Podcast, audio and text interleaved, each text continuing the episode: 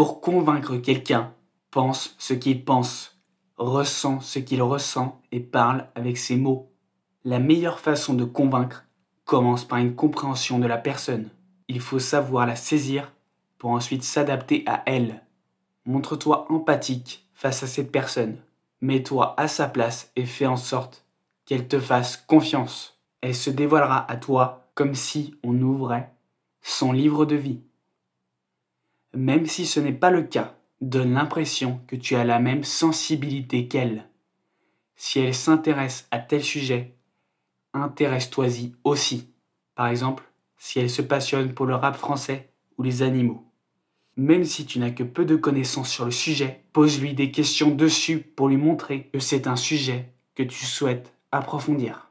Commence vraiment par t'intéresser à l'autre personne avant de parler de ce qui t'arrange.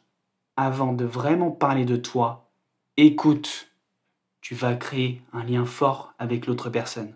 L'être humain a besoin d'être écouté et encore plus dans un monde où peu le font vraiment. Cela permet de nouer une confiance mutuelle et de comprendre complètement l'autre personne. Chacun a sa façon de parler, soit de manière rapide, lente, forte, plutôt aiguë ou grave. Rapproche-toi le plus possible de son style. Adapte-toi en fonction de l'évolution de la conversation.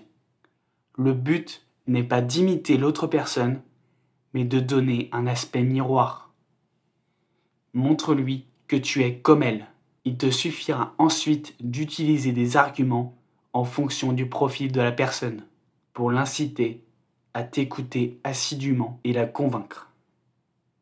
N'oublie pas, pour convaincre quelqu'un, pense ce qu'il pense, ressent ce qu'il ressent et parle avec ses mots.